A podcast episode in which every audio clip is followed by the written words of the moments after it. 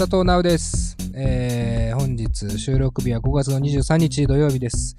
今日も愉快なスタッフたちが集まってくれました。まずはディレクターの金子さん。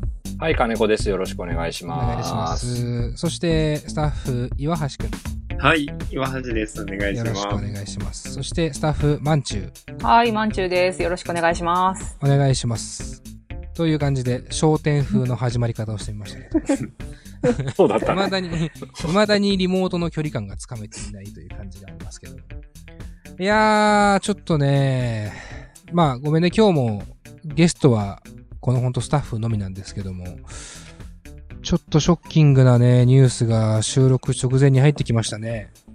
そうですね。これはね、非常に扱い方が難しいですね。難しいですけど、ショックなことはショック。えー今、テラスハウスね、はい。えー僕も金子さんも、まあ、もう、もはや岩橋くんもね、はい。だいぶこう、人生の一部となりかけているうんテラスハウス。えー、マンチュは見てないんだっけ？はい、見てないです。なるほどね。どういうことだよ。おかしいだろ。ザ・ロックの次に見ないとダメだよ。ま あ、そうだね。とりあえずはザ・ロックうんです。ね。ザ・ロック。ああ、でもその後古畑任三郎っていうのがああ、そうね。う。そんな話をしたいわけじゃないんだよ。えー、そのテラスハウスの、まあ今まさに放送配信上ではまだ家にね、一緒に住んでいる木村花さんっていうね、うんあの、女子プロレスラーの子いるじゃないですか。あの、何もし、めっちゃいろいろしてる風で何もしてない男をカイっていうのがいたでしょ？カイ君ね。そう、カイ君が、その花ちゃんの、プロレスラーの花ちゃんの、こう、なんつうの、ユニフォームを間違えて洗濯機に洗っちゃっ洗濯機で洗っちゃって、うん縮んじゃったっていう。うん。でそこで花ちゃんがカイ君にブチギレるっていうシーンがあったんですけど、まあそれがまあある種代名詞的なシーンというかね、うん。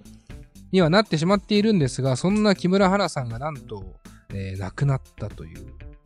いやー、びっくりだね。びっくりですよ。さすがの見てないマンチューもこのニュースは入ってきましたよね。入ってきました。やっぱそうだようね。ん。それやっぱでも、見てない人からすると、どうなの？誰っていう話、やっぱ。いや、誰って思うけど、うんなんか、いろいろ内容、ね、いろんなところで、報道とか、ツイッターとか見てると、はいはい。えー、死んじゃったのかっていうショックですね。まあ、そもそもめちゃめちゃ若すぎるしね。うん、うん。っていうところはありますけども、本当にショッキングで、だからまあ、なんだろう、どういうあれがっていうのが特に今んとこ、わかんないよねうんそう、いませんので現、この収録現在はね。そうね、配信の時にはもう分かってるのかもしれないけどねそうです。ね。一応水曜日なんでね。ええで、こう、なんだろう。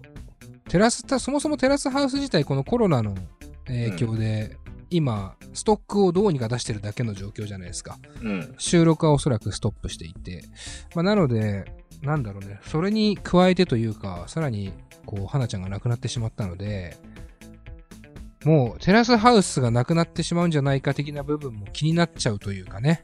いやー、それはね、ちょっとファンとしては、そうっすよね。うん、それは怖いよね。うん、ただ、その、そうなっても仕方ないぐらいショッキングな出来事ではあるけど、まあ、純粋な、ただファンとしては、まあ、どうにか、ね、また面白い感じのものを届けてほしいとは思いつつもいやー、だからショッキングすぎて、ほんと収録前ね、うん。もう本当に暗い気持ちで始めそうでしたもんね。うん。ううんん。ちょっとね、そうなっちゃうと本当お通夜みたいなラジオになってしまうので、少しずつ明るい話をしたいと思います。グラ、グラデーションで明るくしていこうかなとそうます。ね。うん まずは、まあ、明るいというか、今後の話なんですけど、うん。まあ、多分、今まではこう、みんなの、どうですか、最近の暮らしはとかっていうオープニングをしてましたけど、まあ、ちょっとこう、それもどうせ変わってないだろうということで、今後こう、レディオ DTM がどうなっていくかっていうところもね、うん。えー話した方がいいかなと思っていて、えっ、と、基本的に今んとこゲストは来てもらってないんですけど、こう、リモート収録が可能な方の場合は今後ゲストに、ゲストとして、あの、番組に出演してもらおうかなとは思っています。うん。ただ、やっぱこの、なんだろうな、毎週毎週一緒にいるようなスタッフ間でさえ、このリモートの会話っていうのはそんなに、外に出すものとして、完成された会話にはなりづらいというか、うん。やっぱね、こう、対面して、その距離感とかで、会話が成り立っていく部分もあるので、うん。あまりこう、長々と、えーやることはちょっと難しいんじゃないかと思ってまして、そうなんですよ。ただ、あのなんだろう。だから、いつも通りのインタビュー、例えば新報を出しました、それについてのバーバーバーっていうのを、まあ、コンパクトにするっていうのももちろんできるし、あとはその、ミュージシャンの現状というか、近況というか、っていうのを単純に知りたいですね。うん。えーっていうのもあるので、まあ、短めでも、あの、リリースのタイミングとかじゃなくても、少しずつこう、連絡をすぐ取れるような方々にお願いをして、うん。えーゲストを入れていこうかと。うん。で、まあ、それこそステイホームの過ごし方じゃないですけど、えーステイホームでの音楽との接し方みたいなところで、うん。話ができたらなんか、ね、みんなも面白いんじゃないかなというか。まあ、ミュージシャン自体は別に、あのー創作自体はね、とどめてないと思いますので、うん。なんかこう、意外と建設的な話がたくさんできそうな気もしますよね。うん。うん。まあ、ただ、そのさっきも言ったけど、今までのゲスト会みたいなものが、うん。その、リモートでできるかっていうとまだ難しいとは思うので、うん。今現在のアイディアとしては、基本はスタッフとの会話みたいなのは、えっ、と、毎週途切れないように出していこうっていう、その中でに、まあ、ワンコーナーとして、ゲストトさんと、まあ、短くてもいいから、つなぐっていうのを、今現在考えてます。う。うんん。うん。まあ、とりあえずそれで少しずつ慣れていそうって、そう。そっから始めてみてね。うん。あと世の中状況変わるかもしれないんでね。そうっすねそう。まあ、なんかこう、週一集まって今までやってきてましたけど、ね、もう僕ら自体も会ったりして、詳しく話すこともできないしね、うん。なんかこう、その場で原稿手渡して説明とかができないからね、ちょっとこう、うんえーす少しずつそこは組み立てていかないと、っては思っていますが、まうんあちょっとお楽しみにっていう感じかな。来週ぐらいから、えーそうですね。できればね。れば、うんうん。えーやりたいなと思っております。で、グラデーションつけていくとすると、うん。あの、その話は一回置いといて、あの、僕、最近ね、うん。アベマに入ったんですよ。ものすごい話180度変わりますけど、アベマ TV のこと？アベマ TV うん。にちょっと加入してみたんですね。なんで？何見んの？あのね、?M? そう、それも、そうなの、まさに。ああ、見なきゃと思って、それもそうなんですけど、僕、あのちょっとチャンスの時間っていう、あの、千鳥が出てる番組を、まあ、YouTube で、なんつうの、一部公開してるわけ。あ、やってますよね、アベマさんね。そうやってそうそうそうますよね。うん。あれを、ほぼ全部見ちゃったのね。うん。一部のやつを。でも先が気になりすぎちゃって、うん。もうこれは加入するしかねえなっていう。うんまあ、加入しなくても最新回は無料で見れるんだけど、みんな。うん。であのーで、加入しまして、うんもうそれがね、5シャープ50から、今、現在がシャープ95とかそれぐらいなんだけど、うん。シャープ50じゃなぜか見れないんだけど、なんで？50以降、わかんない。なんか、どっか行っちゃったんですよね。これちょっと、どういう管理の方法なの？うん、わかんない。俺が探し出せてないだけかもしれないけど。うん。それで、その、そのチャンスの時間でもうとにかくずっと笑ってます。うん。その、企画がいろいろあるんですけど、千鳥が。え、どういう番組なの？もともと。千鳥が、まあ司会をやってる、な、なん、あれ何なんだろう？一応チャンスの時間なんでチャンスを与えられるんですよ。例えば、若手芸人オープニング長回し選手権とか、なんかで、誰が優勝するかを一応予想するみたいな。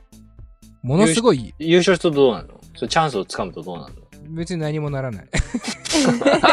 まあだから、うちピーと一緒だよね。ああー大型クイズバラエティだから一応、うちピーは。でも別に優勝しても何もないっていう。で、それで、まあ、すごい名企画がたくさん生まれてて、まあ、僕がすごい好きなのは、その、ティファナっていう芸能事務所と、ツインプラネットって芸芸能事務所が、あの、相撲で勝負するっていうタレント同士が。あの、全員女性なんですけど、うん。で、まあ、モデルとか、まあ、役者とかアイドルとかがいる事務所なのね。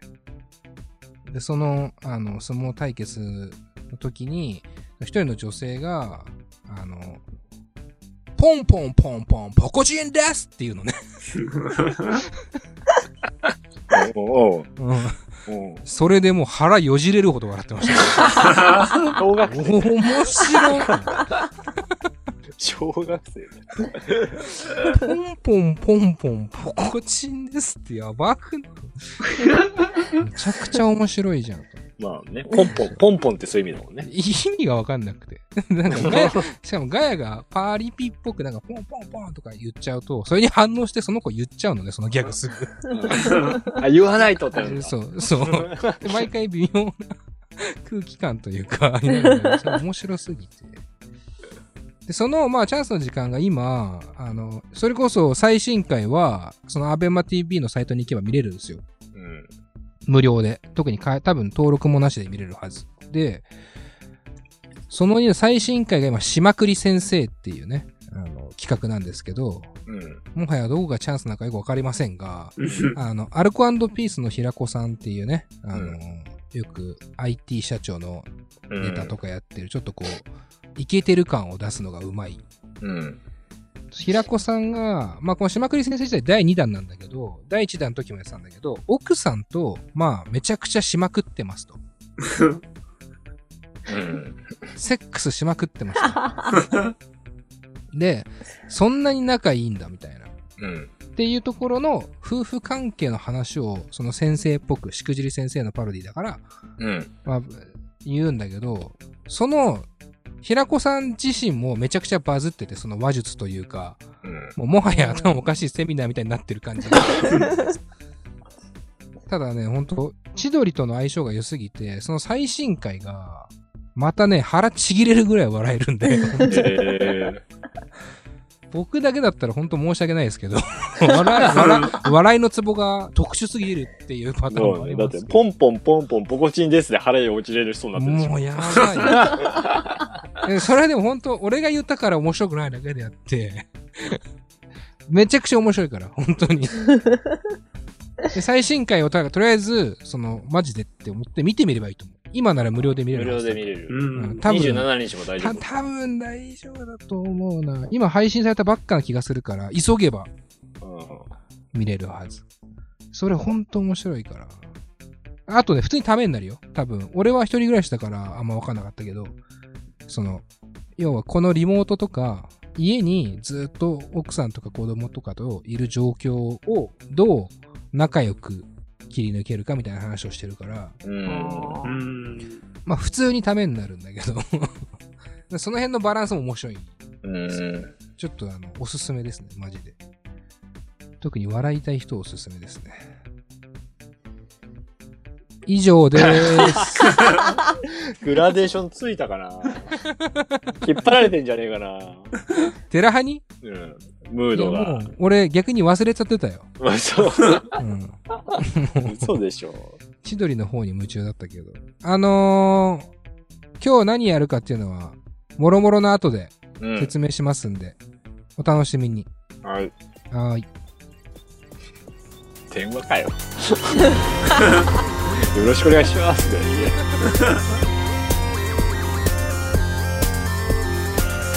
ポッドキャストミュージックプログラム「レディオ DTM」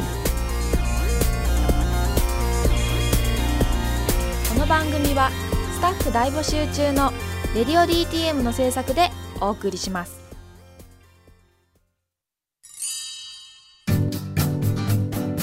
現在「レディオ DTM」では番組で流す CM スポットの枠を販売しております。毎月3万件を超えるアクセス数がある音楽番組を使って効率的にイベントの告知や企業 PR などをしてみませんか？詳しくは番組サイト内の特設ページをご覧ください。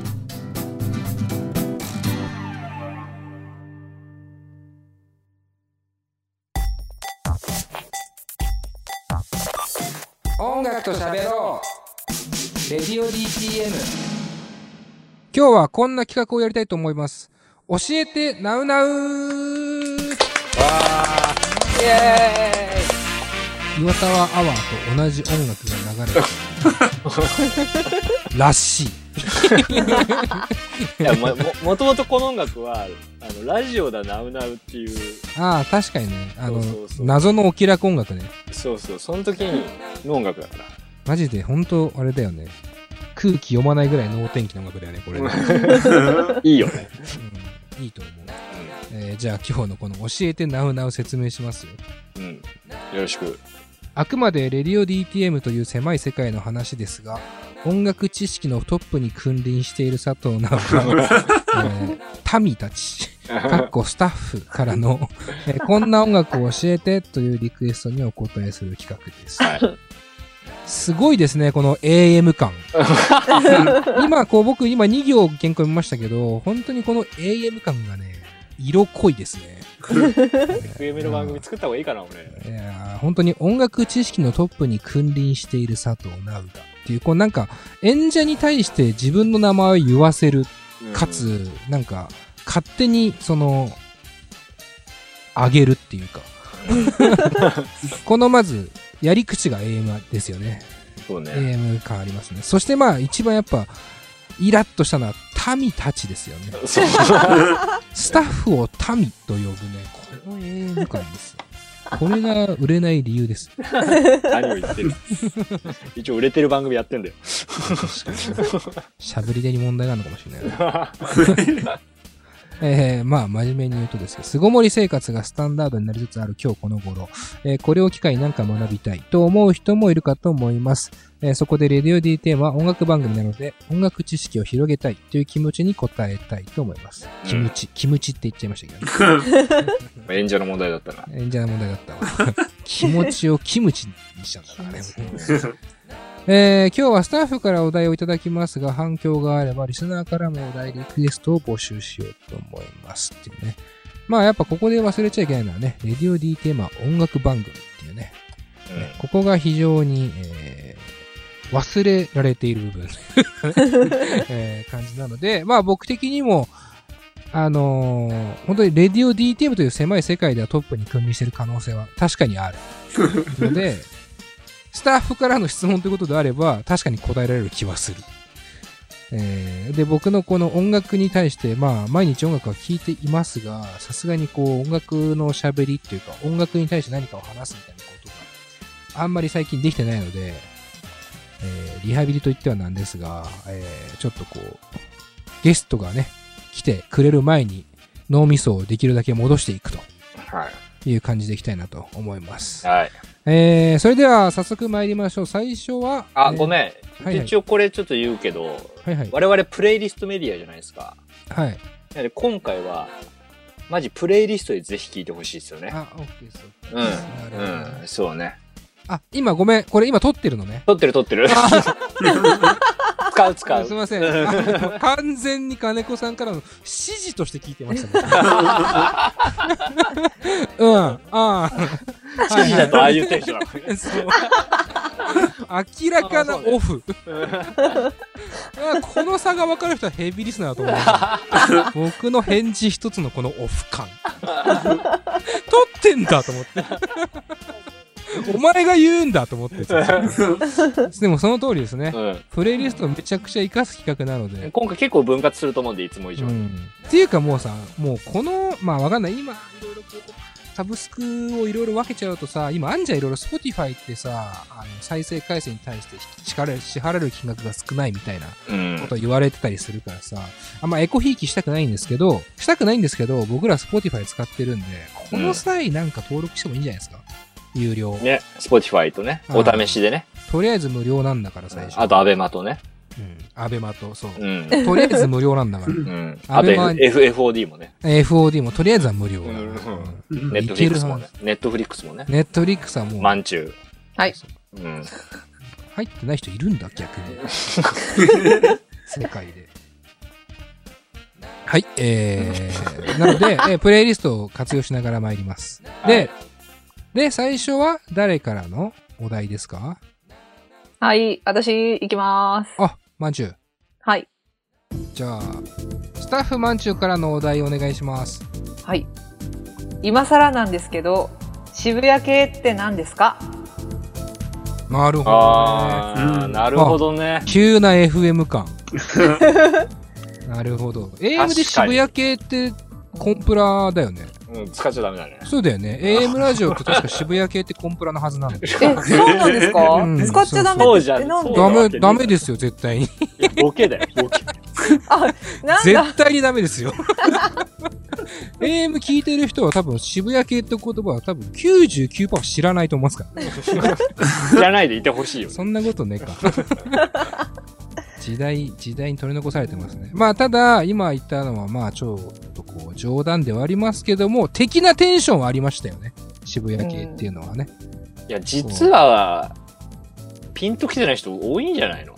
これね、やっぱ僕も、うんそんなよく分かってないっすもん。うんあの、渋谷系って言われて、あの、アーティストはいっぱいいますよね。渋谷系アーティストみたいに言われてる人たちはうん多分たくさんいますよ。それは、大体の人が多分今現役なんですよね。うん。だから、その、じゃあその人たちを今でも渋谷系と呼ぶかって話になってくるじゃないですか。例えば、代表的なところで言うと、小沢健二っていうね、人がいますよね。うん。あの人はもはや日本にすら住んでなかったですよね、一時期ね。うん。最近帰ってきたんだっけ？なんか、うわーでもどうなんだろうね、今ね。コロナのこれでね。ツイッター、ツイッター始めたね、最近ね。なんか向こうの文化のこととか教えてくれてたじゃん。そうそうね今こういう状況だよとかさ。あと、英語の表現とか教えてくそうそうれてましたよそうそうそう。例えば、じゃあその小沢健二さんが今新譜出した時に、渋谷系だねって言われるかっていうと、いや、言われないんじゃそういうわけじゃないうん。ですよ。で、まあ、それはみんなそうで、まあ、あの、ピチカート5とかのね、そうもちろん小西さんが、小西康弘さんっていう方も、安春な。あやさ俺今なんて言いました？安弘。安弘。小西康弘さんも、ボケですからね。安春さんも、あの、まさに、今やってる曲が渋谷系かって言われたら、まあ、わからないですよね。ということはですけど、渋谷系というのは、なんていうのかな。時代をある種限定しているムーブメントというか言葉ではあるわけですよね。バンチューはさ、そもそもさいうん、どういうイメージなんかわからないなりに。あー、なんか、おしゃれ。う。うんん。おしゃれで、あのだから、時代の最先端行くじゃないけど、今っぽい若者みたいな曲を渋谷系って言ってるんだろうなって思ってたんですけど、はいはいはい。今っぽい若者って変わっていってるじゃないですか。うん。だから、そその、私が考える今っぽい若者が渋谷系で合ってるのかなっていう。ああ、なるほどね、うんはいはいはい確かにね、そうやってカルチャーはどんどん変遷がね、うんありますから。確かにね。そんなこと言ったら、じゃあ、キングヌーアや渋谷系なのかってことになっちゃう。そうそう、でも、あれ渋谷系ではないですよね。まあ、違いますね。違いますね。全く違いますね。あれはフォーク系な感じがしますね。うんああ、なるほど、なるほど。もっと昔の音楽の方が好きそうですよね。なんとなくですね。うんうんなんかこう、もう今の時代だと、そのジャンル自体もカテゴライズとかしないようになってきてるぐらいの時なんで、何系とかって、それこそキングヌー何系ってそんな言われてないと思うんですよ。うんほんとよ四つ打ち系ぐらいからもうなくなったような気がするんですけど、その感じの文化って。うんなくなってんのかわかんないけど。で、それで、なんていうの？ってことは、渋谷系って、いや、そもそも渋谷って東京の街の名前だからね。だから、そうね。なんていうの？今の若者渋谷系ってなんか、まあ、ずっと渋谷が中心だと思ってるのかって話になっちゃうし、で渋谷っていうのは実は別の意味合いが僕はあるんじゃないかと思っていてというか、多分あるんだと思うんですけど、こっからは正直事実じゃないから、うん。あの、俺に教えてって言われてるから、俺が間違ったこと言ったって別にいいだろうっていうぐらいのテンションでいきますこれ大事なんだよ、これ。うんこれ大事ですよ。僕の見解あの、まず渋谷にはレコード屋さんがたくさんあったんですよ。うんまあ今ももちろんありますけど、東急ハンズの周りにめちゃくちゃいっぱいレコード屋あるでしょ？あの ?HMV とかもある、うんなんとなくみんなわかると思うんですけど、ああいうところで、あの、レコードをむちゃくちゃディグってる、おしゃれな人じゃなくて、俺どちらかというとオタクなイメージですね。うん。その、要はですね、えーまあ、僕の見解ですよ、マジで。60年代とか70年代とかロックバンドみたいなのがいた時に、その後80年代ぐらいに入ってニューウェーブっていうちょっとこうロックとダンスミュージックの融合じゃないですけど、みたいな、なんだろうな、多角的に音楽が広がっていくんですよ、多分爆発的に。で、それまでこう、フィジカル感が多分強かったと思うんですよ。わかりやすいのは、こう、ウッドストックとかの映像を見ると、69年とかのね、映像の、フェスの映像を見るとわかるけど、こうやっぱバンドで、なんか、バキッと演奏して、っていうその演奏力も、歌唱力も含めて、なんかフィジカル感が俺はあったと思ってて、そっから、やっぱ音楽の多様性がバーンって広がったことによって、そのリスナーとしての、なんていうか、自負じゃないけど、俺めっちゃ音楽詳しいぜっていう感じの人が、ちょっと市民権を置いてきた時代だと思うんですよ。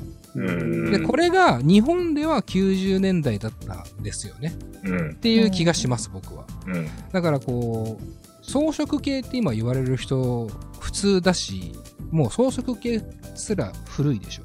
うんでも、いわゆるそういうちょっとオタクとかナードとかっていうところのカテゴライズの中にある特殊な、こう、世界各国のいろんな音楽をとにかく知っている人たちみたいなイメージなんですよ、僕は。へえ。で、結果的にどうなるかっつうと、やっぱいろんなものを聞いたり、いろんなものを取り入れますから、だからファッション的に、こう、例えば、えーピッチカート5の野宮さんですか、うん。とかは、もう完全にこう、フランスのギャルソワっていうか、こう、なんちゅうの、うん。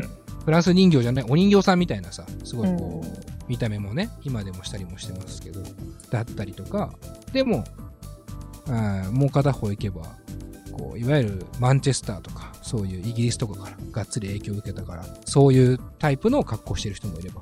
意外と渋谷系ファッションっていうのは俺そんなんないと思ってて、うん単純にこう、ワールドトレンドに非常に敏感なオタクたちが音楽に特化した部分が、音楽ジャンルでいう渋谷系だと思います。